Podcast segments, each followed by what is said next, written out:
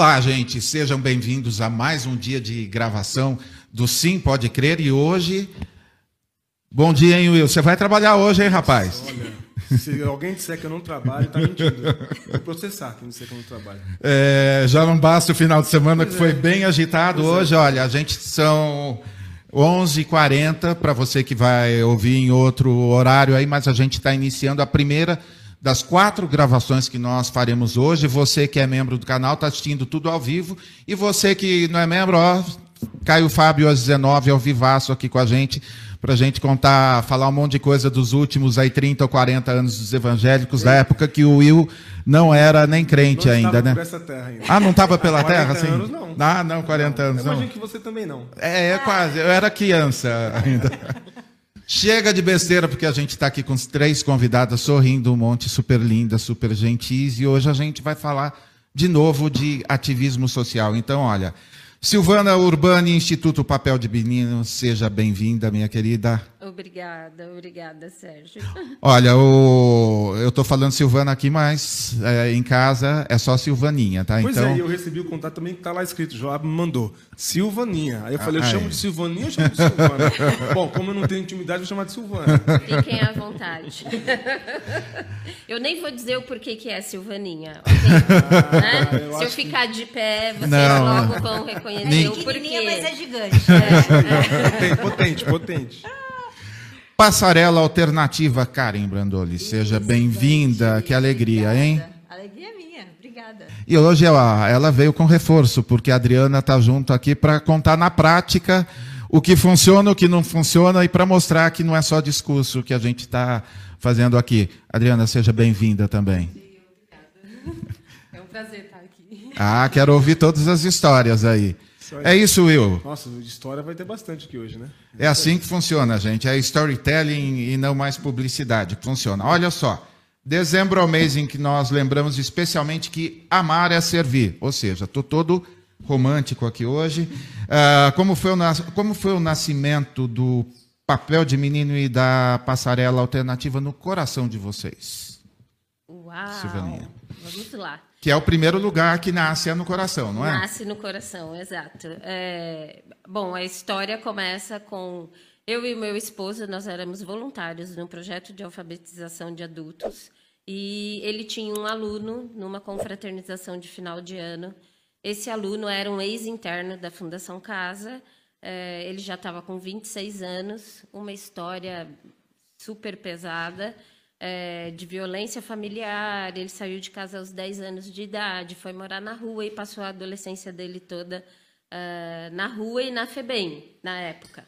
E ele estava ali terminando os estudos, porque ele queria ir para a faculdade, e ele já fazia um trabalho dentro das unidades da FEBEM, porque 2004 ainda era FEBEM. Era Febem ainda. E aí nós, ele convidou a gente para fazer uma festa de Natal para 100 meninos. Uau. E aí a gente ficou assim, e agora? A gente vai, não vai? Como vai fazer isso? E aceitamos. E aí, 16 de dezembro de 2004, foi a primeira vez que eu entrei dentro de uma unidade. E quando eu entrei nessa unidade, era uma sala com 120 adolescentes sentados no chão, todos de cabeça raspada, vestindo uma camiseta cinza. E aí era um borrão cinza que tinha ali naquela sala. E nós entramos com bolo e guaraná para fazer a festa de Natal dos meninos. E aí, é, na minha trajetória cristã, pouquíssimas vezes eu ouvi Deus. Ou ouvi alguma coisa que eu pude olhar e falar: Ah, tô ligada, é o Senhor, né? E nesse dia eu ouvi ele dizendo para mim: é, Você veio me visitar. E aí me remete à passagem do Hebreus. é, Estou preso, você veio me visitar, eu estava com fome, me deu o que comer. E aí foi um negócio arrebatador e ali nasce o papel de menino. Tem um nascimento, é ali. Olha só, então na sexta-feira vai fazer 18 anos, que hoje é dia 12, a gente está Exato. gravando no dia 12. Sexta-feira, 18 anos, a maioridade. Maioridade. Verdade. E Olha que isso. também é um número meio cabalístico, pode, pastor? Pode, pode. Pode, pode. Aqui pode, cabalístico assim. pode. Ó, acertei hebreu já, eu ganho estrelinha na, da escola dominical ou Ao não? final da reunião, ao final do, do podcast durante o dia, você vai ganhando estrelinhas e perdendo estrelinha. Eu quero ver a noite com o Caio Fábio aí. Ah, meu Deus do céu. Aí o buraco é mais embaixo. Eu acho que vai ser um chão de estrelas, né? Não tem uma música Tem assim, de estrela. lindo demais. E você, Carnegie? Ah, eu acho que toda, todo projeto começa com engravidar, né? Principalmente pra gente como mulher. Eu acho que o, a imagem que me vem é a gente engravidar. E eu acho que quando começa a chegar perto de nascer, a gente começa a ter aquelas dores de contração do nascimento do parto, né? E para mim, assim, é, eu, eu sou formada em moda, então eu venho do ramo da moda. Também tenho um berço cristão, então sempre teve esse estímulo, né, a olhar para o próximo, realmente enxergar o próximo como Jesus e servir aos outros como, como se fosse servir a Jesus mesmo. Mas, é, para mim, eu lembro que eu pisei dentro de uma penitenciária a primeira vez em 2011 e foi também numa, numa ação de final de ano para fazer um desfile de moda, né? E, e ali é, eu propus esse desfile, eu mesma criei a coleção com restos de tecido de, de decoração, que era para fazer cortina e tudo mais. E ali é, eu via a quantidade de mulheres sem dignidade. Né? Ali é como elas não se viam e elas não se enxergavam. Elas se olhavam no espelho, mas elas não se enxergavam. Então, eu acredito que esse borrão que a Sil viu é o borrão que elas mesmas se viam quando elas se olhavam no espelho. E aquilo mexeu comigo, porque antes de entrar no desfile, eu lembro que eu estava lá fazendo a barra, ajoelhada, e elas falando assim: Como que você está ajoelhada? No meu pé, né? E eu olhei para ela e falei: Ó, se a Gisele Bündchen tivesse aqui, ou você, para mim é a mesma coisa, né? Você é uma pessoa e você tem muito valor. E aí essa mulher começou a chorar, e assim, uma coisa tão, tão pequena. E eu abracei essa mulher, e ali a gente fez um, um, um dia com uma coisa tão simples, né? Com cachorro quente, paçoca, Coca-Cola e um desfile de moda que tirou aquela roupa que ali era calça bege, camiseta branca, com um número e trouxe vida, trouxe cor. né? Então foi a primeira vez que eu vi assim o meu coração pulsar por vida. Eu falei, caramba, como a moda ela pode ser uma ferramenta de transformação social, né? Porque a gente se expressa dessa forma, então, de levar realmente dignidade, de como que para a mulher é importante ela se ver é, com dignidade, se ver com valor, se ver bonita, é, começar a enxergar a beleza, por, por- a princípio, por uma roupa. E ali eu acho que o bichinho me picou e eu fiquei com aquelas histórias e vi aquelas mulheres lindas e falei, eu podia estar aqui. O que me faz não estar aqui foram as oportunidades que eu tive. Né? Os pais, a educação e, e assim, eu falei, caramba, é, a distância é muito, é muito pouca e ao mesmo tempo é muito imensa, é um abismo. E aí eu quis realmente formalizar a Passarela Alternativa como uma organização de justiça restaurativa em 2018, quando eu sofri depois é, um, um divórcio, que para mim mexeu muito comigo, e eu me vi presa também, né? só que com outras correntes. E quando eu li uma frase da Audre Lorde que falava assim: Eu não sou livre enquanto outra mulher for prisioneira, mesmo que as correntes dela sejam diferentes das minhas. E ali eu acho que eu também ouvi assim: Ei, isso é importante, presta atenção. Né? Faz, faz alguma coisa é, como o seu papel cívico. Então eu, eu, eu vi assim: Poxa, é, o Espírito de Deus está sobre mim, Isaías 61, né? Então, de fazer realmente o, o- um, de ter uma, um ativismo social como uma responsabilidade cívica de transformação social e de justiça restaurativa, e é assim que nasce a Passarela Alternativa, né? no meio dessa dor. Guardem esse nome, Justiça Restaurativa. A gente vai, vai voltar nesse tema aí. Lindo demais, Karen. Lindo demais, lindo demais. Aliás, é, e Will, mês de dezembro, acho que a gente está fazendo exatamente. É o mês É o de conversar sobre isso. É o mês que, de alguma forma, as pessoas estão com o coração um pouquinho mais aberto. E hoje, é, em outro episódio, a gente também vai falar mais um pouquinho. Olha só, Deus, no- Deus sempre nos dá segunda, terceira e quantas chances foram necessárias. como converter o coração de pedra? Ó, a gente está bíblico hoje, estou bíblico hoje, hein? É, de quem acha que adolescentes ou mulheres ou homens privados de liberdade devem ter o cárcere como presente e como futuro. Queria ouvir vocês duas. Pode ser você primeiro. Uh, como, como, que a gente amolece esse coração empedernido das pessoas, eu, sedentas de vingança, vamos dizer assim? É, eu acho que existe uma grande diferença entre justiça e vingança, né?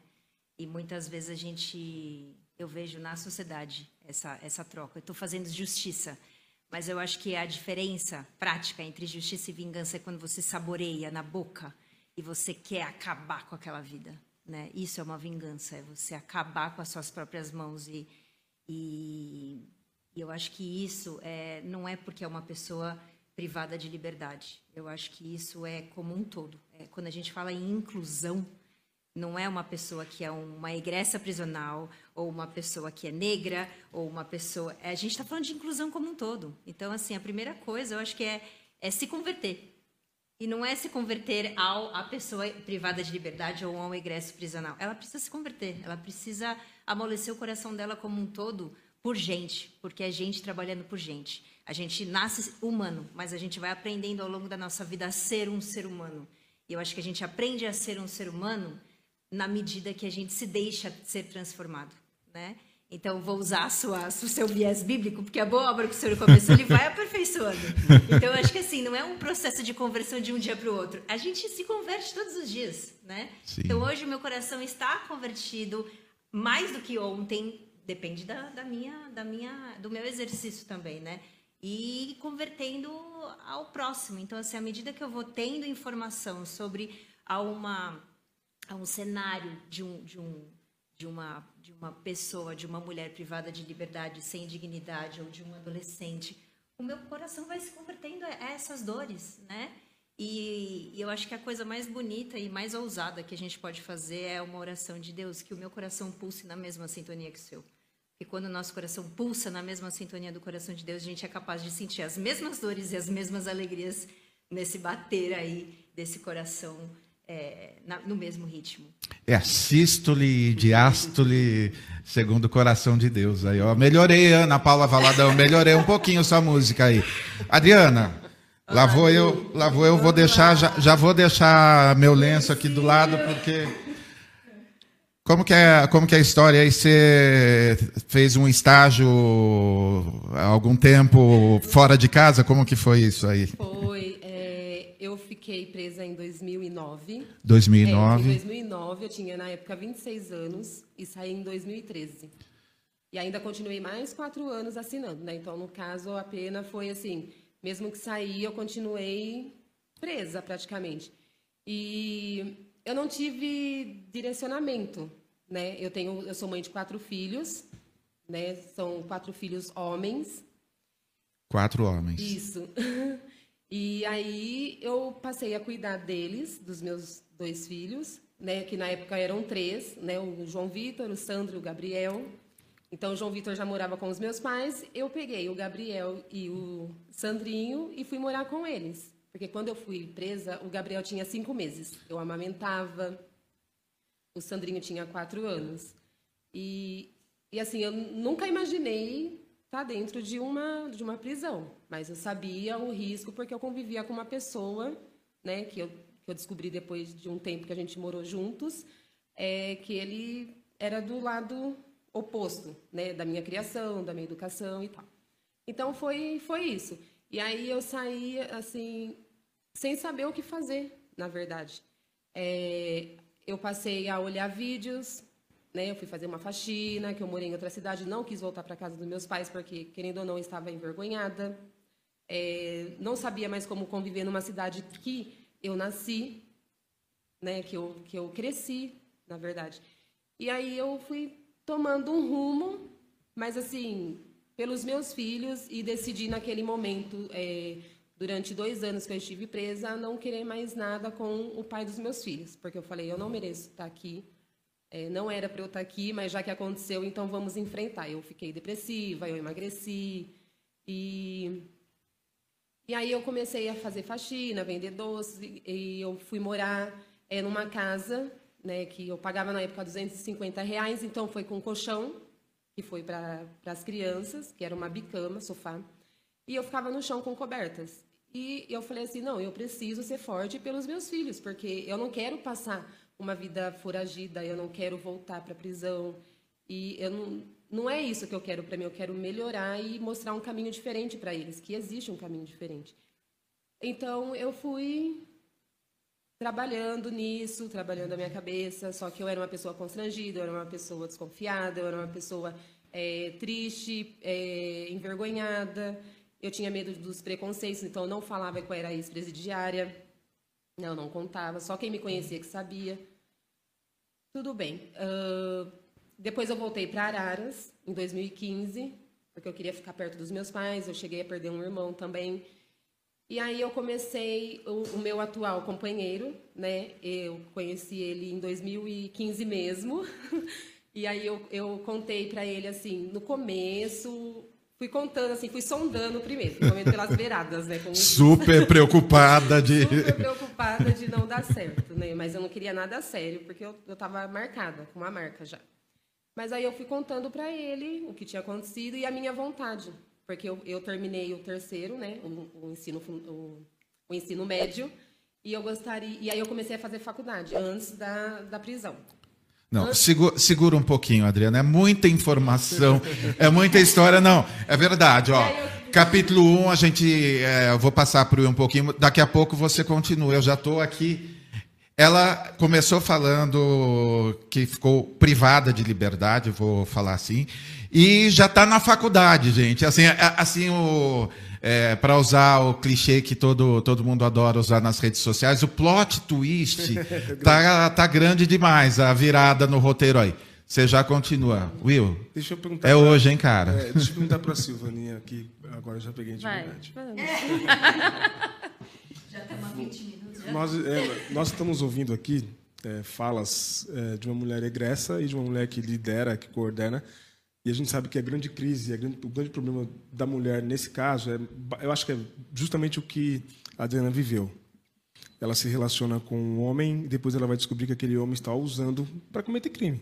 E ela só vai descobrir, entender isso. Há uma série de violências que se perpetuam durante esse relacionamento que ela vai descobrir isso depois, quando ela já está presa, na maioria, né? Vai descobrir assim. Agora você lida com homens, você lida com meninos. Meninos. Meninos. É, eu ia te perguntar, falando do lugar de quem lida com meninos, qual é a dor desses meninos? E no sentido de, de pensar qual é a dor deles, o que vocês. Qual é o maior medo? Não, não fazer o suficiente para evitar com que ele não se torne. Porque, do ponto de vista social, eu sei que alguém vai dizer, é, é menino de 15 anos, está roubando, é bandido já. Mas do ponto de vista do direito, da lei, ele não é bandido. Né? Ele é um menor infrator. Uhum. É diferente. Exato, né? Tem um tratamento diferente, a gente tem que dar esse tratamento diferente para ele.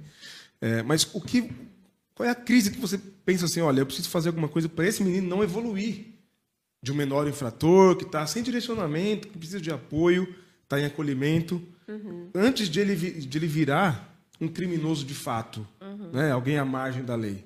Qual que é, que, que, que passa pelo, pelo teu coração, pela tua mente, para evitar? É, é.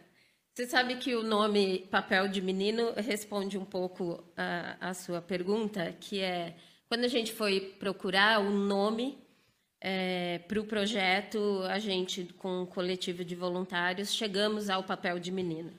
E papel de, por que papel de menina? Porque a gente olha para aqueles meninos a partir de 12 anos e não dá para dizer que uma criança de 12 anos é um bandido é o traficante, é um homicida. Não dá, não dá. Então, essa indignação era, é uma coisa que me movimenta até hoje, porque eu olho para ele, 12, 13, 15 anos, e ele ainda tem ali 60, 70 anos para viver. E aí ele não pode receber um carimbo agora dizendo uhum. você é bandido, né? Então a gente é, escolheu o nome Papel de Menino porque a gente quer que esse menino faça papel de menino. E nós, enquanto sociedade, qual é o nosso papel para que esse menino faça papel de menino e não de bandido, como é, é, ele é chamado pela, pela maioria da sociedade. E aí a gente foi se relacionar com esses meninos. E, e a grande dor desses meninos é, tem algumas. Eu diria que o abandono é uma coisa é, muito severa. Paterno, principalmente? E é um abandono, muitas vezes, paterno, né? Eu costumo dizer que a gente é uma sociedade um pouco hipócrita quando a gente vai falar sobre aborto, uhum. né? Sobre o direito da mulher, sobre isso. Uh, mas nós temos, vivemos numa sociedade onde as crianças são abortadas em vida, principalmente pelos homens, porque as mulheres ficam com os filhos, mas os homens, como dizem os meninos, mete o pé e elas que ficam. Então a gente percebe isso, que o, o abandono, a vulnerabilidade, a miséria, a falta, né? É a falta de tudo. Então, é a falta da estrutura familiar, é a falta de alimento, é a falta de roupa, é a falta do que comer, do que vestir. Ao longo desses anos todos, eu fico olhando para as histórias que a gente ouve, para as visitas que a gente faz é, nas famílias depois é, ou durante a, o período de privação de liberdade deles é, e a gente, eu olho para aqueles cenários e imagino assim: se os meus filhos, porque eu tenho três filhos, né? Se os meus filhos tivessem nascido nas condições desses meninos, certamente eles teriam passado pela Fundação Casa também. Uhum. Eles teriam ido para a FEBEM. Porque é muito triste a gente ouvir um menino que passou lá, ficou nove meses, aí ele sai em menos de um mês a gente encontra ele novamente dentro da unidade. E aí é uma coisa.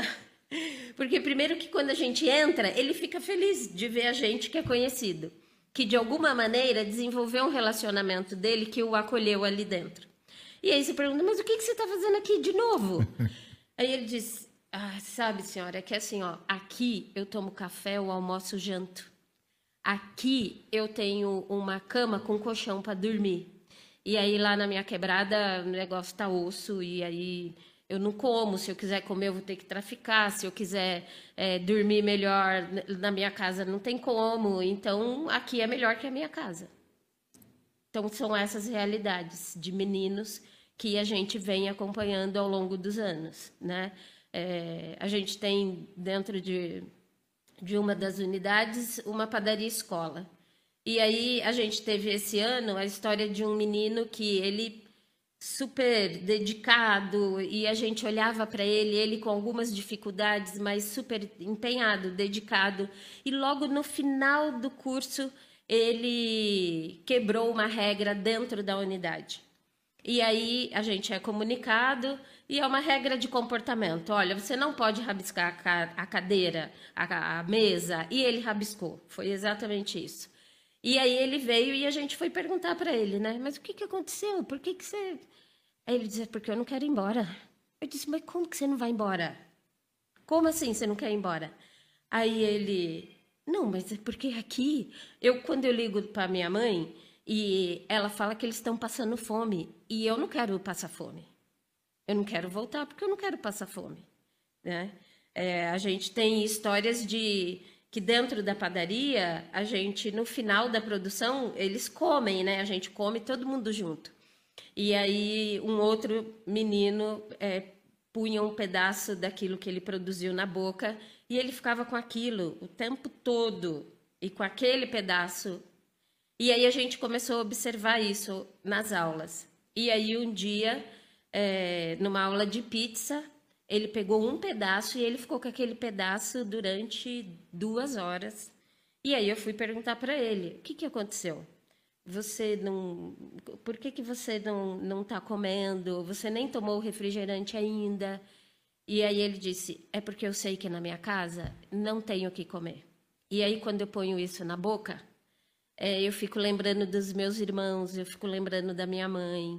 E, e aí eu não consigo comer, não consigo engolir. Porque eu estou pensando neles, porque eu sei que lá está difícil. Então são essas dores, né? São essas faltas, são, são essas coisas das necessidades básicas é, onde a gente vai ouvindo essas histórias, né?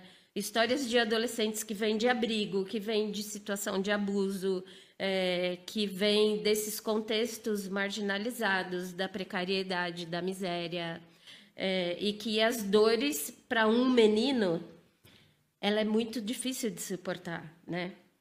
São dores de gente grande, vamos dizer, uhum. e que a gente está dizendo para um menino uh, ali que nasceu dentro dos contextos que ele tem que suportar isso.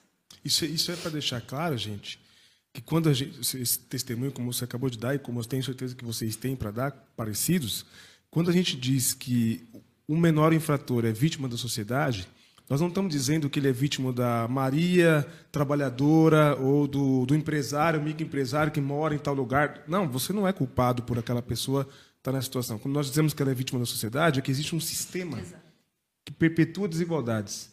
E aí tem gente que tem muito que comer. Tem gente que come comida de ouro, né? É. tem gente que come comidas caríssimas, no Brasil, inclusive, Sim. e tem gente que não tem o que comer. O que comer. Então, é por isso que a gente diz que é vítima de um sistema. E, e, como você bem disse, não tem outro caminho, não vai dar. Gente, é matemática. Faltou, ele vai precisar prover de alguma forma para ele, para estar tá sozinho, não ter um pai, vai ter que resolver de alguma forma. Vai fazer o quê? Infelizmente, uhum. vai uhum. Sem o menor infrator. Eu programei para a gente é, não virar Foz do Iguaçu aqui. Eu, eu, é, bom, é, né? Não, assim, é, pra, é a primeira das quatro entrevistas, senão não dou conta emocionalmente. Então, Karen, eu vou fazer o nosso momento é, choquei aqui.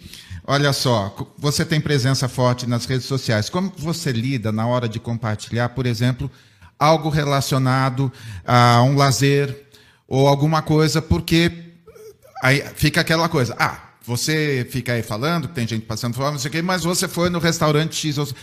Como que fica na hora, que também é um na verdade é um drama que eu sofro também. Falei, é, bati pra caramba nos caras lá do bife de ouro, e daí no dia seguinte a gente foi comer um, como que é? Cupim encasqueirado, como que é o negócio? Lá na telha, com não sei o quê.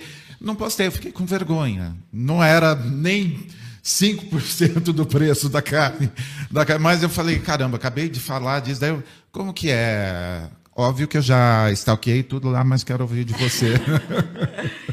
então, na verdade, eu acho que a gente vai aprendendo a ter um pouco mais de noção ao longo da vida, né?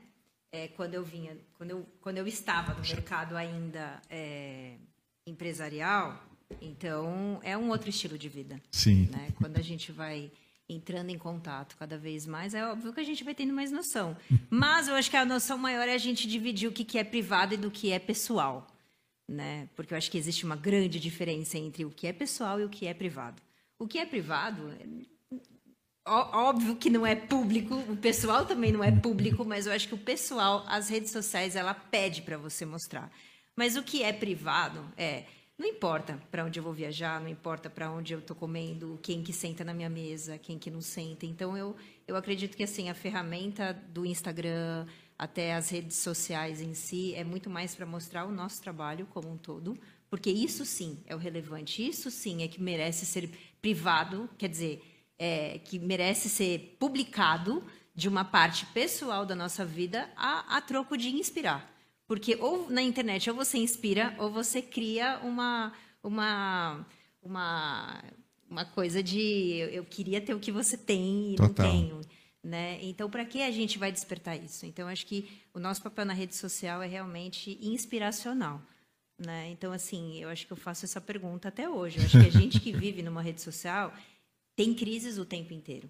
Né? Eu, vou, eu vou postar isso, mas como que eu vou ser como que eu vou ser interpretada? Teve um dia que me, me escreveram, por que, que você faz a UE por mulher que egresse presa? Né? Olha a pergunta aqui. Eu falei, caramba. caramba, eu realmente não conheço a pessoa que me segue, porque eu já falo disso há anos. E como que, né? É, que, que falta de respeito. Por que, que você faz a UE? Eu vou fazer a UE pelo quê? Entendeu? Então, fiz, inclusive, um vídeo sobre isso. Então, eu acho que é, é, é sempre perguntando isso: o que é privado, o que é pessoal e o que é inspiracional, o que, que vai gerar também de, de uma coisa que não, que não é boa para a pessoa. Então, não sei se eu respondi muito bem essa pergunta. Respondeu mas eu super acho que bem. seria Respondeu, respondeu Cara, bem. tem outra coisa. A Karen, ela leva chocolate, ela, nossa, ela compartilha do nosso café da manhã. Às vezes a gente consegue almoçar, né, juntas, assim, todo mundo lá na passarela. Então, assim, o que não falta é chocolate na passarela. É que, na verdade, assim, tem. A, a gente, eu sempre comento isso em algumas gravações, nós somos escravos do algoritmo. É, e esse algoritmo, ao contrário, ah, assim, da- das pessoas que devem todo dia melhorar um pouquinho, esse algoritmo está precisando se converter, porque, assim, é, tipo, você passa, você passa um dia sem postar, por exemplo, ontem, eu passei o dia. Ah, eu postei hoje de manhã, eu tive tipo 25 curtidas, só que meus posts de- do final de semana todos com 2 mil, 1.500 mil. Um pouquinho que você fica fora da rede, o algoritmo entende que você não se dedica o suficiente. Não é cruel, é uma coisa assim, é trabalho escravo mesmo. Então aí você faz um post super legal, não aparece nada. Aí você faz um outro post. você- Por isso que esse, assim, é um desafio vo- você descobrir, por exemplo, que um sorriso com um chocolate com um texto legal é, tem mais relevância do que uma roupa que você te- teria eventualmente comprado, não sei onde, alguma coisa, né? Uma, uma coisa que eu acho que assim o que mais é, vende é a verdade. Sim. Eu acho que as pessoas conseguem ter esse feeling. Isso aqui é montado ou isso daqui é verdade. Então eu acho que isso tudo ela, ele é expressado pelo texto, pela forma como a gente fala, mesmo que a foto seja estática, a gente consegue identificar. Ninguém mais é comprado a esse ponto de ah, isso aqui me convenceu. Não. Então, assim, eu acho que o que as pessoas mais são sedentas é pela verdade. Então, quando ela vê verdade, ela se conecta a você. Então, assim, o trabalho que a gente faz, se realmente tem verdade, ela vai se conectar. GQ, ficou a, a dica para você aí, tá bom? Para a próxima farofa aí, né? É isso. Olha só, Silvana, vamos continuar fazendo fofoca aqui, que eu tô, adoro essa pegada aí, ó. De novo, dezembro, 22 de dezembro de 2006, o então governador Cláudio Lembo sa- sancionou a lei que, que criou a Fundação Casa. Segundo o site da instituição, era o início de uma nova história. Dezembro de 2018, dezembro novamente, 66 adolescentes espancados por agentes da unidade Casa Nogueira do complexo, complexo Raposo Tavares. Cinco deles precisaram levar pontos na cabeça. A FEBEM não morreu, Silvana? Segundo alguns posts aí. é, a FEBEM não morreu, o que, que mudou com essa, ah, essa mudança? Peguei isso daí de algum lugar que você deve conhecer. Pois é, é, eu, é, é triste, né? É triste a gente é, ouvir isso e, e você. Bom, eu tenho um pouco de dificuldade para falar sobre essa mudança de FEBEM para a Fundação Casa, porque mudou o nome. Os funcionários continuaram os mesmos, o jeito de se trabalhar continua o mesmo, é, e as notícias a gente continua lendo as violências que são praticadas dentro desses lugares do mesmo jeito.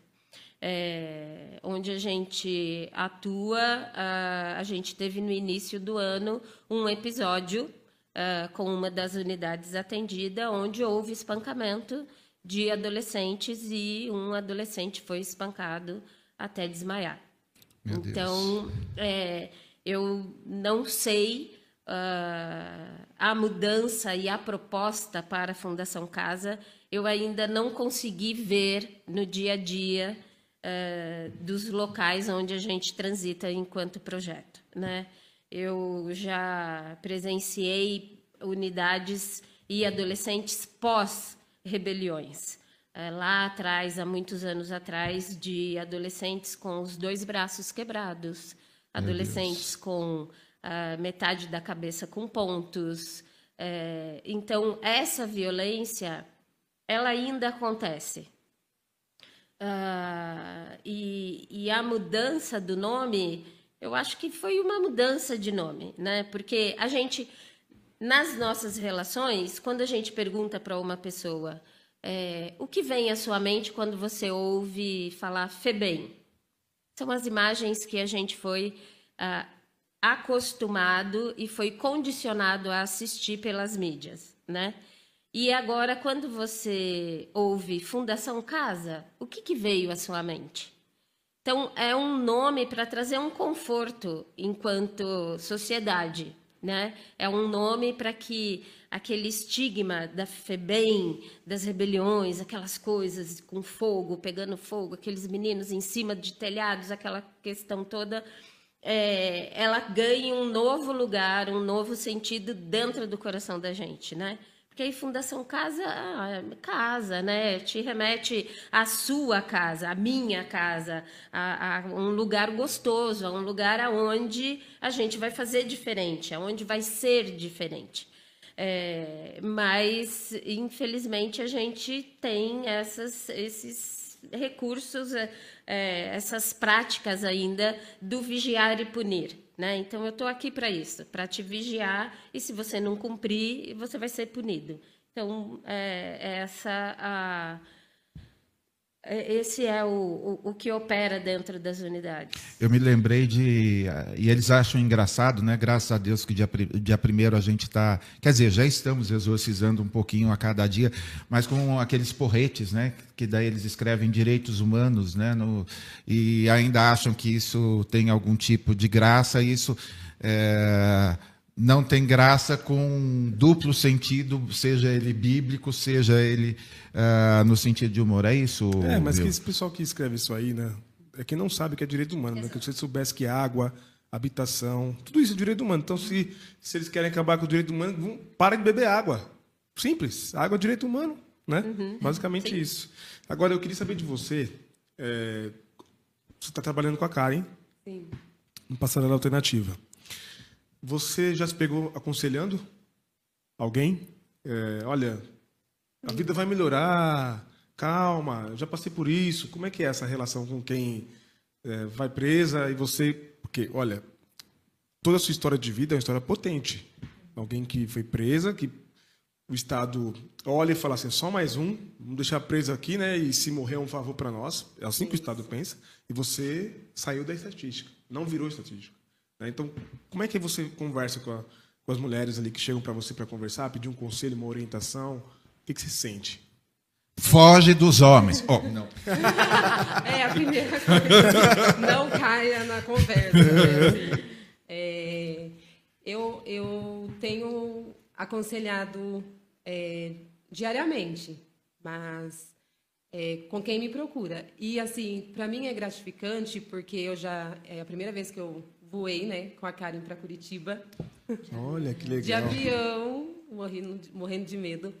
E, e lá eu pude falar, sabe, assim, para as pessoas que não, não são egressas e, assim, que não tinham praticamente noção do que... Mas, assim, para as meninas que, que se encontram né, num sistema penitenciário, é, eu passo muita positividade é, e falo para elas é, confiarem nelas mesmas, porque elas têm potencial, elas e a passarela alternativa, a, eu, eu assim, eu fico muito grata porque eu me reencontrei na passarela alternativa. Eu saí há nove anos, né? E há um ano a minha vida foi totalmente diferente dos oito anos atrás. E é sem palavras. O que eu quero é mostrar para essas mulheres que há um caminho diferente, né? Que elas precisam se amar e, e tem pessoas que se preocupam, né, com elas, principalmente na passarela alternativa eu vi muito isso. Ela é, me levantou a autoestima, me trouxe dignidade, é, um trajeto totalmente diferente que eu venho me redescobrindo a cada dia no potencial que eu tenho, nas minhas habilidades que eu nem nunca imaginei que eu pudesse ter. Então, é assim, eu tento inspirar e passar a confiança para essas mulheres e falar que que ainda há tempo, há tempo de se transformar, há tempo de, de, de reconstruir, né, de mostrar para quem são mães é, o caminho para os filhos, de levar principalmente para essa nova geração, porque o que eu tento trazer para os meus filhos são isso, é isso, né? Que não tem o, o caminho errado, é o caminho que você escolhe e você vai arcar com aquilo que você escolheu. Você vai passar por muitas dificuldades se você for no caminho errado. Então, assim, eu sou um exemplo para eles. E meu filho fala isso de 17, ele fala isso para mim todos os dias. Mãe, a senhora é forte. E ele me fala, senhora. Olha só. senhora a senhora é forte, a senhora é guerreira, a senhora tem um potencial, a senhora é meu exemplo. Então, assim, ser mãe solo é difícil, mas ter o reconhecimento dos seus filhos, para mim, é muito lindo isso. Porque eu sei que eu consegui e eu tenho conseguido a cada dia, cada ano. E a passarela é minha casa, gente. Então, assim, eu moro mais lá do que na minha própria casa. E, e eu quero é, passar para essas mulheres o melhor, né? Com a minha história de vida, mesmo com sendo discriminada. Eu não tenho vergonha de contar o que eu vivi. Eu sinto é o orgulho de falar quem eu sou hoje, né? Isso eu tenho muito orgulho de mim. Eu tenho, eu tenho, eu não me reconheço como como a Adriana há oito anos atrás. Então, o que eu conquistei em, em um ano, eu não consegui conquistar em oito anos, que foi a minha dignidade e o potencial e as minhas habilidades que eu tenho descoberta todos os dias na, na passarela. Ah, que coisa linda. Precisa ver quando ela entra na penitenciária. É? Porque é outra coisa, né? Claro. Ela entrando dentro do hospital de custódia, lá psiquiátrico, dentro lá de Franco da Rocha, quando a gente foi entregar os absorventes. Então, assim, é diferente eu falar e é diferente uhum. ela falar. Sim. Eu estive literalmente aqui, nessa penitenciária, presa há tantos anos atrás. E hoje tem esperança. Né? Tem esperança, então assim, não desistam da vida, porque ali dentro eu acho que existe muito diálogo com o suicídio. Não tem esperança, não Aí. tem vida, não tem. Eu vou voltar, vou sair daqui, vou, eu sou refém desse sistema. Se eu não sou refém de uma de uma grade, eu vou ser refém de um sistema. Então, ou eu fico aqui, ou eu fico lá. Então, eu vou me matar. Então, eu acho que ela traz esse, esse, essa força, sabe, na fala dela, porque quando eu estou falando, tá meio mas assim, eu estive aqui, aí, opa, opa peraí, peraí então... Não, continua com o microfone aqui, ó, já tenho com essa frase, a gente existe e resiste. Nosso lema. 10 de dezembro, de novo, sábado, Dia Internacional dos Direitos Humanos, proclamado pela ONU em 1948, foi um dia bem importante para a passarela alternativa, né, Karen? Conta para gente o que, que aconteceu. Temos fotos aí, Cleoci, para colocar? Opa, é a outra, é a outra, a 6 e a 7. Isso. Temos, então, foi um dia muito especial mesmo. É, foi um dia que a gente foi reconhecida pela Secretaria de Direitos Humanos da cidade de São Paulo é, como uma das ONGs que mais reconhecidas com o trabalho de direitos humanos por conta de uma iniciativa que nós desenvolvemos chamado Absorventes, que são absorventes reutilizáveis Uau. confeccionados por essas mulheres que aprenderam a costurar e elas recebem salário pela confecção desses absorventes e são vendidos tanto para público geral, e também doados dentro das unidades prisionais, com toda uma, uma palestra informativa sobre saúde da mulher, sobre saúde menstrual e sobre sustentabilidade, porque cada mulher tem em torno de 200, é, de 200 ciclos menstruais, né? Isso é, a vida, a... é da, da, menarca até a, a tá. menopausa, de 200 Sim. a, enfim. E, e, a gente utiliza em torno de 10 a 15 mil unidades Sim. de absorvente. Caracas! Então são Meu 200 quilos de lixo. 200 quilos de lixo. Então, assim, a gente trabalha com um triângulo aí, tanto de inclusão, né, dessa, dessas mulheres, que não, eu, não, eu não acredito numa ressocialização, a gente está inserindo essas pessoas uhum, pela primeira elas vez. Elas nunca foram, né? Elas nunca foram, é, então estamos inserindo essas mulheres, estamos trabalhando essa questão da dignidade, da pobreza menstrual e também é, da sustentabilidade da justiça ambiental. Não tem como a gente fazer justiça social sem uma justiça ambiental. Então a gente trabalha aí e foi por esse trabalho que nós recebemos esse prêmio. Acho que tem uma foto com. Ela está com prêmio na direitos, foto 7, é isso? humanos, sim. Tem mais uma aí. É, tem mais uma que é o prêmio que foi feito, inclusive, por uma indígena. Acho que é a próxima foto, talvez. Isso. É? Enquanto ele coloca, conta um pouquinho. Fiquei impressionado com a quantidade. Ah, que legal. Então, assim, tá todo esse, esse, material é feito de resto de, de árvore e tudo mais para re, reaproveitar. Então foi um dia assim muito memorável e especial. Parabéns, ali no Memorial hein? da América Latina. E, então, isso é uma parte de um reconhecimento do trabalho que, que elas fazem, não sou Mas, eu. Karen, e- mas assim, tudo bem, é tudo lindo e maravilhoso o prêmio, digno, mas vamos falar de recurso. Aham. Recurso. a, a gente paga imposto para Dedéu nesse país. Exato. né? E justamente, eu gosto de falar sobre isso porque a turma da classe média é, tem aquela história de que o imposto é roubo, que- aquela conversa que, eu sei, que a gente sabe muito bem de quem, de quem vem né? e por que, que dizem isso.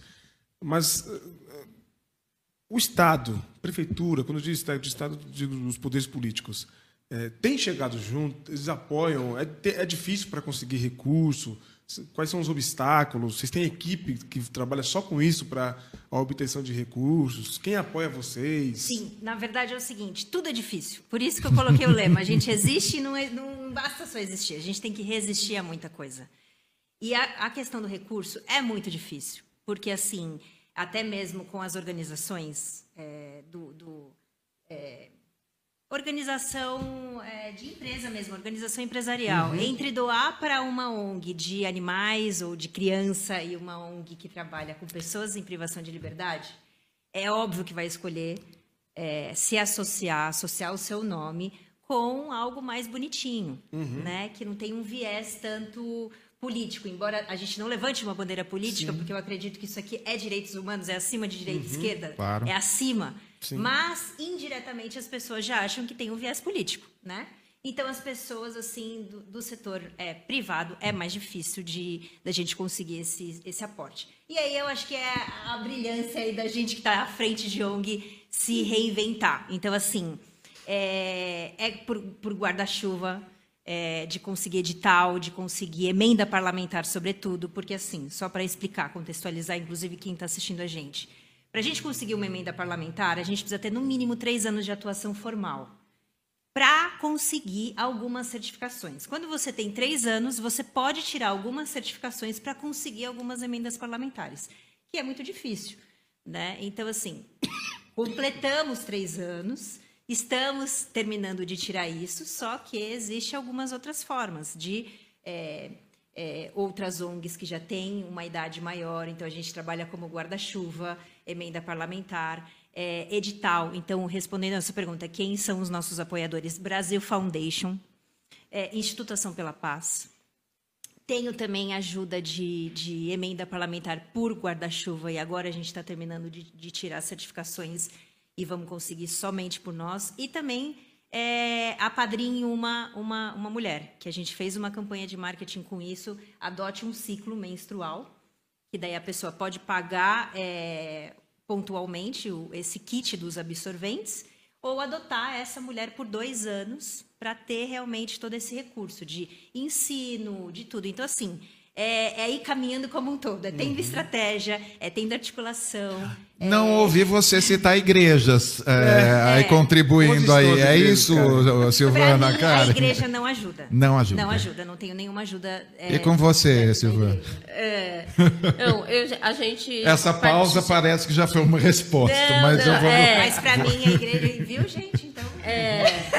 Vocês estão ouvindo aí, ô pastor, ó, tanto o pastor é, Tem de instruído. três e- jatinhos que vocês conseguem ajudar a Karen por muitos anos. Que inclusive não deixa de ser missão. É missão Claro, integral, total. missão É. urbana. É. Né? Que às vezes a gente pensa, vamos ajudar a missão lá para Lá, África, é lá isso na. Índia, mas tá aqui, ó, tá no chão da Verdade. vida. Tá dado o recado aí com um sorriso, mas esse foi, ó.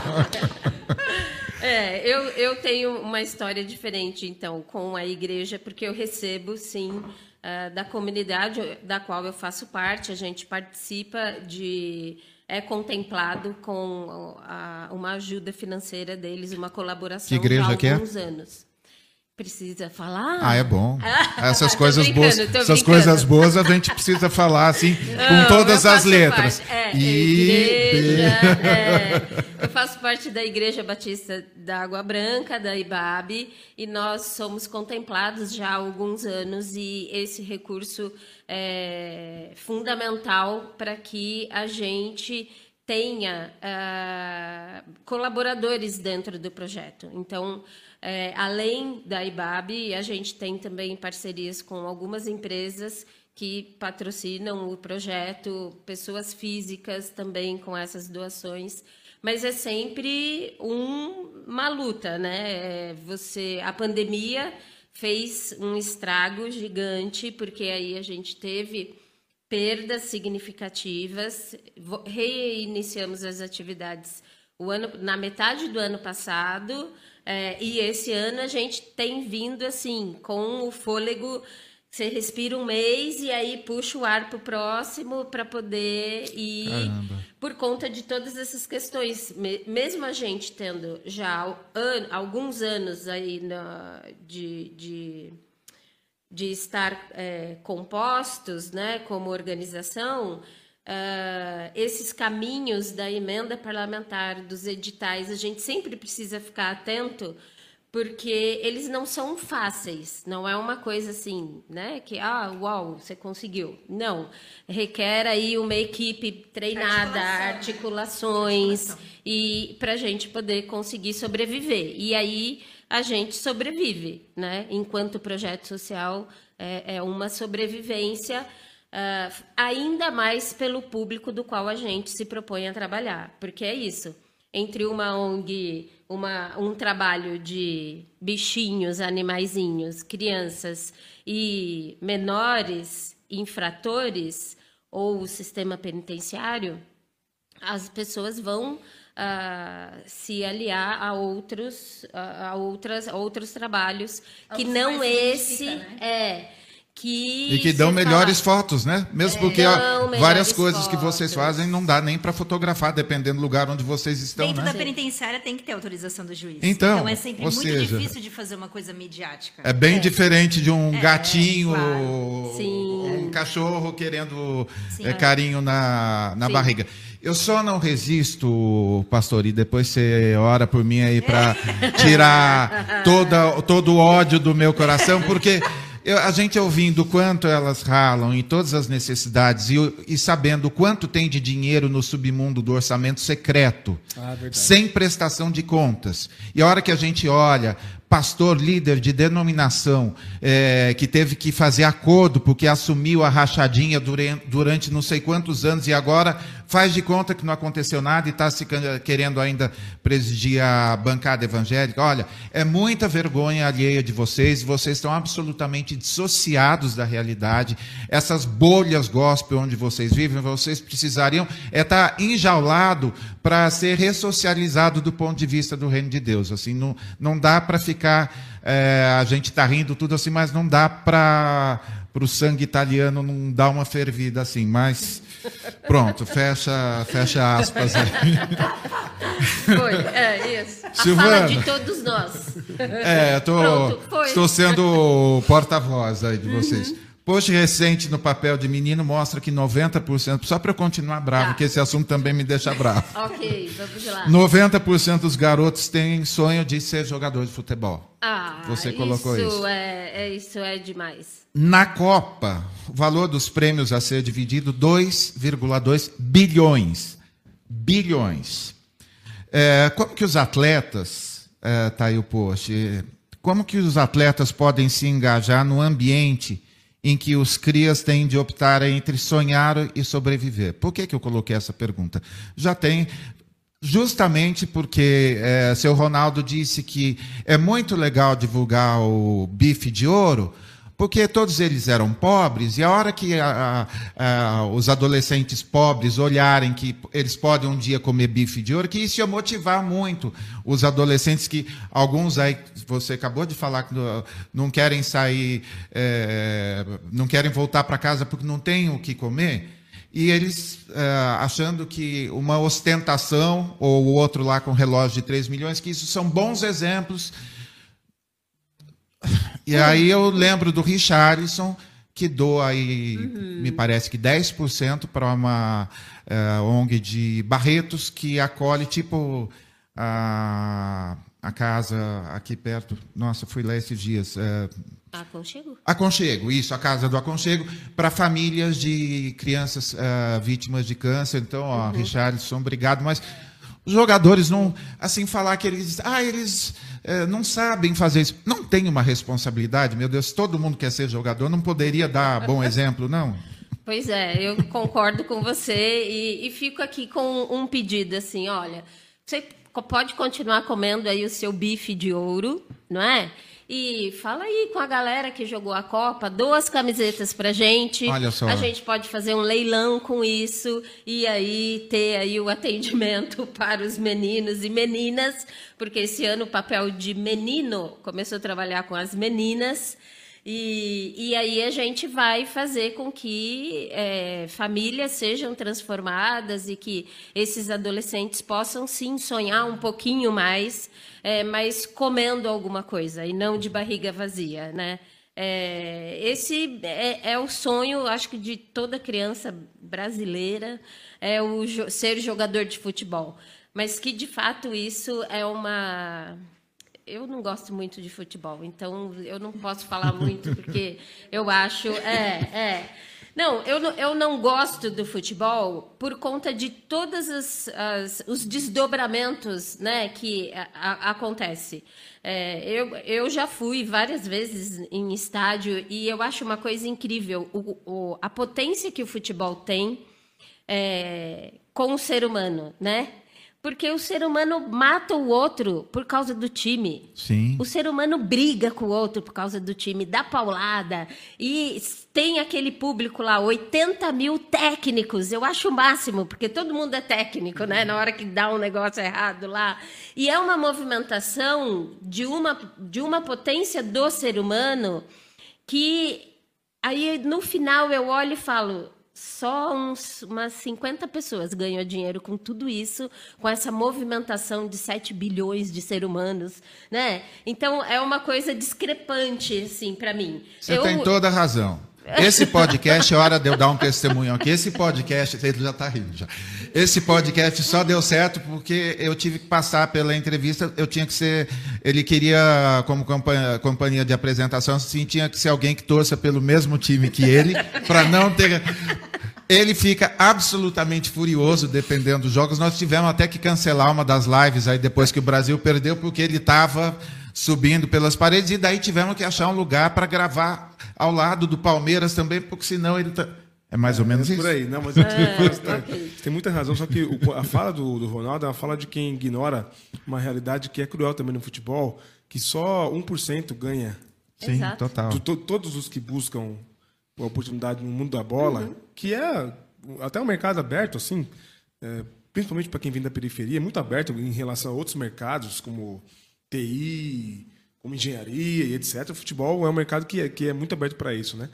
Mas é desconhecer que só 1% ganha salário acima das, das cinco casas, sabe, decimais Sim. dos milhares uhum. aí, né? Porque o resto é tudo no máximo um salário mínimo, a maioria. Né? Que é quem não aparece na TV, que a gente não vê, etc.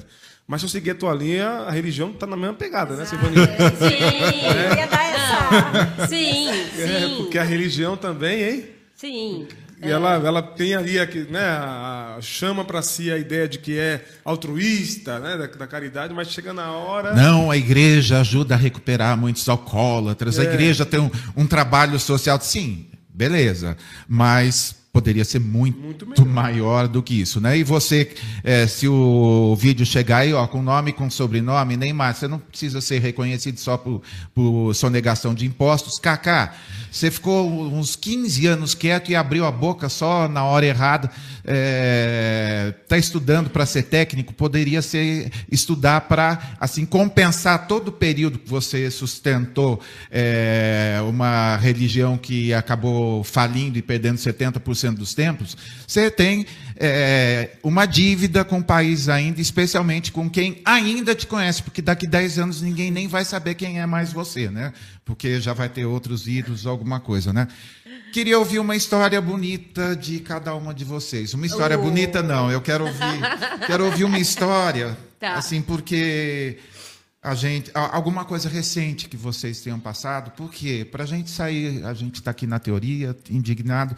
E ontem minha irmã esteve lá é, como voluntária e ela me mandou uma mensagem assim tão linda. Eu chorei um monte, de, assim, é, de ver o quanto ela foi tocada porque é mais ou menos isso que acontece. Eu sei que essa é a experiência de vocês. As pessoas que se engajam vão lá para se doar e sempre recebem mais. Vão lá para doar e sempre saem de lá muito mais abençoadas do que aquilo, o tempo ou recursos que eventualmente doaram. Quem conta uhum. primeiro alguma coisa que tenha acontecido aí nos últimos dias aí? É, eu, eu posso contar. É... Bom, só para esclarecer, né, que a sua irmã foi lá ontem, mas eu não estou aqui ah, por causa das irmãs, né? Porque eu soube que vocês eram irmãos ontem também. Sim. E, uh, e a Ana e a Lu são umas queridas amigas e, e, que a gente se conhece aí há muito tempo. Fizemos missões em quilombolas juntas, né, com a Lu. E aí ontem eu descobri, o Sérgio é irmão delas. Eu falei, como assim? O irmão Mas... caçula, né? Oh, toda vez, ih, toda vez que eu falo isso, eu fico sem creme para pele. Sei, é, é, é, brincadeira, é, Lu, tá? Isso, é. Isso é, foi ele que falou, viu, gente? Eu nem sabia. Então. É, mas ontem a gente estivemos ali na unidade feminina, que foi um dia de a festa de Natal com as famílias é, das adolescentes, e esse ano o papel de menino começa a atuar na feminina com meninas uh, grávidas no ato da, da sua prisão ali, quando são pegas, e vão privadas de liberdade grávidas. E tem bebês lá, e os bebês ficam com elas, né? Então a gente olha e precisa é, raciocinar o, o, mal menor, eu digo, nesse, nesse momento, assim, que é muito bom que essa criança fique com a mãe o máximo de tempo possível, mas essa criança pode ficar ali presa até três anos, porque é o máximo da pena. É, da pena não, né, gente? É da medida socioeducativa que a Fundação Casa tem, que é de no mínimo seis meses e o máximo de três anos. É, mas visitar recém-nascido privado de liberdade é muito triste, é muito punk. Porque eu entro e saio, entro e saio, e, e ele continua lá. Então a gente está dizendo de crianças que vão fazer um ano e não conhece o que é um gato, um gatinho, a não ser por uma tela, uma gravura, uma imagem ela nunca brincou com um cachorrinho, ela nunca viu um cachorro. Ela não conhece um trânsito. É uma criança que não andou na rua e não viu um ônibus, um trânsito, um carro. É tudo muito ali estático, né? É aquele ambiente, é, são aquelas pessoas. É, a maioria do tempo, essas meninas e os bebês são acompanhados por mulheres, por uma, por uma equipe de mulheres e certa vez eu presenciei que um dos funcionários entrou é, para uma situação administrativa deles e ele começou a conversar com a funcionária que estava ali naquele ambiente e duas crianças começaram a chorar. E aí chorar, aí a gente ficou olhando assim e aí ele foi até uma delas e foi tentar brincar e conversar aí que ela chorou mais ainda e a gente ficou com aquela com aquele cenário de que elas não conhecem um tom de voz masculino, não é amigável, não é da convivência, não é familiar. E aí quando aquele funcionário entra ali e fala num tom diferente, o bebê se assustou de cinco meses, seis meses, né? Então, isso é um desafio hoje para gente, papel de menino. E, e eu, para finalizar a minha fala, eu quero contar que hoje a gente tem um coordenador de projetos dentro do papel de menino, que hoje ele tem 27 anos. Eu o conheci aos 13, dentro da Fundação Casa. É, e dentro do papel de menino, a gente tem um trabalho de acompanhamento pós-medida. E a gente acompanha ele esse, esse tempo todo. Hoje ele constituiu família, tem filhos, a casa dele, e ele trabalha com a gente há dois anos como coordenador de projetos. E esse ano ele ingressou na faculdade e ele está fazendo direito. E o sonho dele é ser juiz e lá da vara da infância. porque ele diz que aqueles que compõem aquele lugar, quando olham um menino, ele não faz ideia do que é aquele menino. Ele enxerga assim o bandido, o traficante, o tentativa de homicídio, mas ele enxerga um bandido. E aqueles meninos não são bandidos, eles são meninos. E ele quer trilhar essa carreira para poder sentar ali no judiciário, na vara da infância e juventude, para poder ouvir a história daqueles meninos e, e poder contribuir para que esses meninos sonhem. Porque uma coisa que a gente ouve diariamente é de que qual é o seu sonho? Ah, não sei, não tenho. Então, a gente está ali para combater a reincidência, para criar sonhos na vida desses meninos e meninas que estão ali. E que meninos e meninas que não foram amados, cuidados, protegidos, não sejam encarcerados quando adolescentes.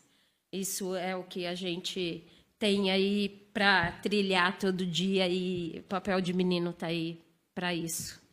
Lindo. Obrigada. Isso aí. Bom, eu, enquanto você falava, assim, eu lembrei de uma história de hoje de manhã. Toda segunda-feira de manhã nós fazemos um café da manhã. É, nós temos uma sede fica ali na Consolação. Inclusive, vocês estão convidadíssimos para ir. e nós trabalhamos lá das nove às cinco da tarde, de segunda a sexta-feira, as meninas, né? Eu junto ali. E toda segunda-feira nós fazemos um café da manhã uma terapia comunitária com uma psicóloga e tudo mais. E hoje ela fez uma atividade de conclusão e perguntou para cada uma, né, o que, que foi o ponto alto, o que, que você quer deixar no seu ano para não levar para o outro ano, enfim. E eu cheguei já no final da atividade e eu peguei a fala da Silvia, que é uma mulher de 63 anos que foi reincidente por quatro vezes e ela está com a gente. Desde que ela está com a gente, ela não foi mais reincidente. E, e, é uma idosa sozinha que foi abusada aos 10 anos de idade, teve engravidou, foi tirada o filho dela aos 10 anos, enfim, e a vida dela foi uma uma foi uma bola de neve, né? Negra? Não, não, não é negra. Mas, é, e aí ela, muito emocionada, falou: ela falou assim, para mim foi o melhor ano da minha vida, o ano de 2021 para o ano de 2022. Porque, de fato, ela sentiu família, ela se sentiu em casa, ela se sentiu amada. Então, de certa forma, a gente conseguiu impactar a vida dela e não foi eu. Foram todas nós. Foi como um time, né? Então, é, assim, peguei uma fala ali pequenininha, mas assim, que aconteceu literalmente hoje de manhã e lembro de tantas outras, por exemplo, a própria Adriana, que hoje ela é professora lá de estamparia, responsável por toda a parte de estamparia, ela que cuida da comunicação, é, de colocar os produtos nos correios e tudo mais. Então, assim, ver realmente é, o potencial dessas mulheres, de dignidade, delas se verem capazes, passar por essa passarela alternativa de começar de um jeito e terminar do outro lado da passarela de uma outra forma, levando a ideia principal de que eu sou capaz, né, de ser o que eu quiser. Não é de eu ser uma costureira. Eu posso ser o que eu quiser, né? E hoje, né, ver a Adriana, ver a Darlene, ver a Raika, ver a Silvia, ver a Jennifer, que é uma mulher americana que foi presa e ficou em liberdade agora e fez o curso com a gente, está trabalhando lá agora com a gente também então, ver se realmente esse, esse ambiente acolhedor de família, de casa, é, o quanto que isso é transformador para a vida de uma mulher, né? Então, o coração das pessoas realmente se forma dentro de casa. Então, se não tem numa casa, no seu lar, com o seu pai e mãe biológico, Deus coloca outros pais, outras mães, outros irmãos e dão segundas, terceiras e quantas chances foram forem possíveis. E então, assim, é, eu acho que a história que me veio na cabeça foi a da Silvia a da Adriana que está aqui, a da Darlene, que é nossa professora de costura, enfim, então é isso. Adriana, quero que você. É, hoje nós vamos fazer tudo diferente. Olha, a mensagem de Natal eu queria que você deixasse para quem está te assistindo, para quem está nos assistindo. É o mês da transformação, é o mês da sensibilidade, é o mês em que a gente está privilegiando esse tipo de debate também. Queria que você falasse aí para quem está para quem está assistindo a gente. privilégio ter essa fala agora. Mas, assim, eu quero deixar né, uma mensagem de otimismo no próximo ano para essas mulheres que assim passaram como eu e não tiveram direcionamento. Então, é, que elas podem tudo, elas podem o que elas quiserem e são empoderadas, que isso só está adormecido, mas que uma hora elas vão acordar e, e vão brilhar, né? Vão achar o caminho, porque eu achei o meu. Então, o meu melhor ano foi esse um ano e meio, e eu sei que o próximo será melhor ainda. É... E que seja um ano feliz, né? Um ano de muita luta, mas é, que seja humanizado e reconhecido, né? Porque às vezes somos esquecidas lá dentro. É, aqui fora também é muito preconceito, mas a gente está dia a dia lutando contra isso, né? Contra tudo isso e não deixar se esmurecer, não deixar nada que desanime e que empate o, o objetivo de cada uma delas. Eu estou aqui na Passarela Alternativa, né, com a Karen. E aí é só entrar em contato que eu também posso dar conselhos, gente. Aê. Posso dar conselhos. Tá vendo? É no comercial. Já aproveitou e fez o merchan aí, já deixou lindo. E assim, eu amo falar o que eu sou hoje, né? O que eu fui, porque eu acho que isso vai ser um exemplo também para muitas mulheres que se sentem aí desanimadas e que acreditam que não são capazes. E são. São capazes. Lindo. E aí? Ah, não, tem, não tem nada que falar. Só agradecer vocês, agradecer vocês. Cara, eu fico impressionado como mulher, mulher é um ser forte, né? É impressionante como é.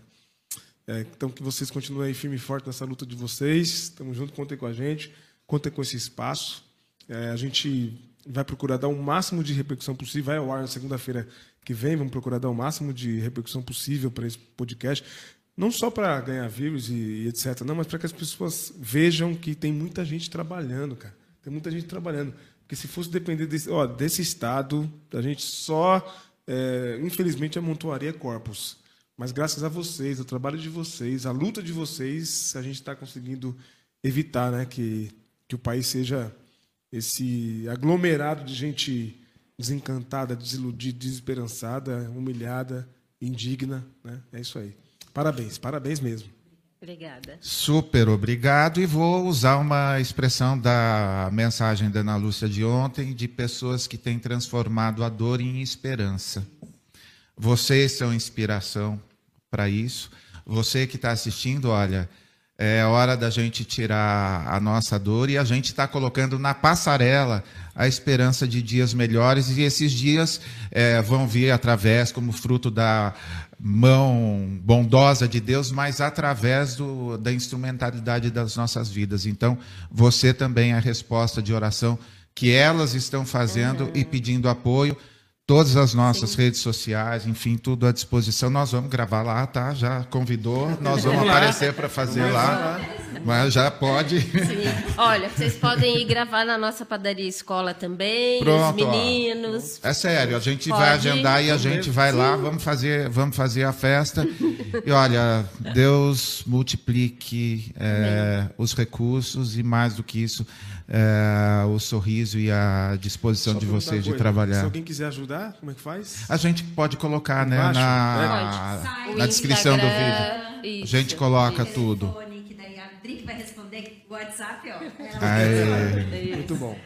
E para você que esteve com a gente, olha, você que é membro do, do canal, tem muito mais, ó, tem 15, tem 17, 19 horas. A gente só vai parar para fazer uma pequena pausa para o Will eh, cuidar da pancinha Claro. mimada dele. Manter, manter.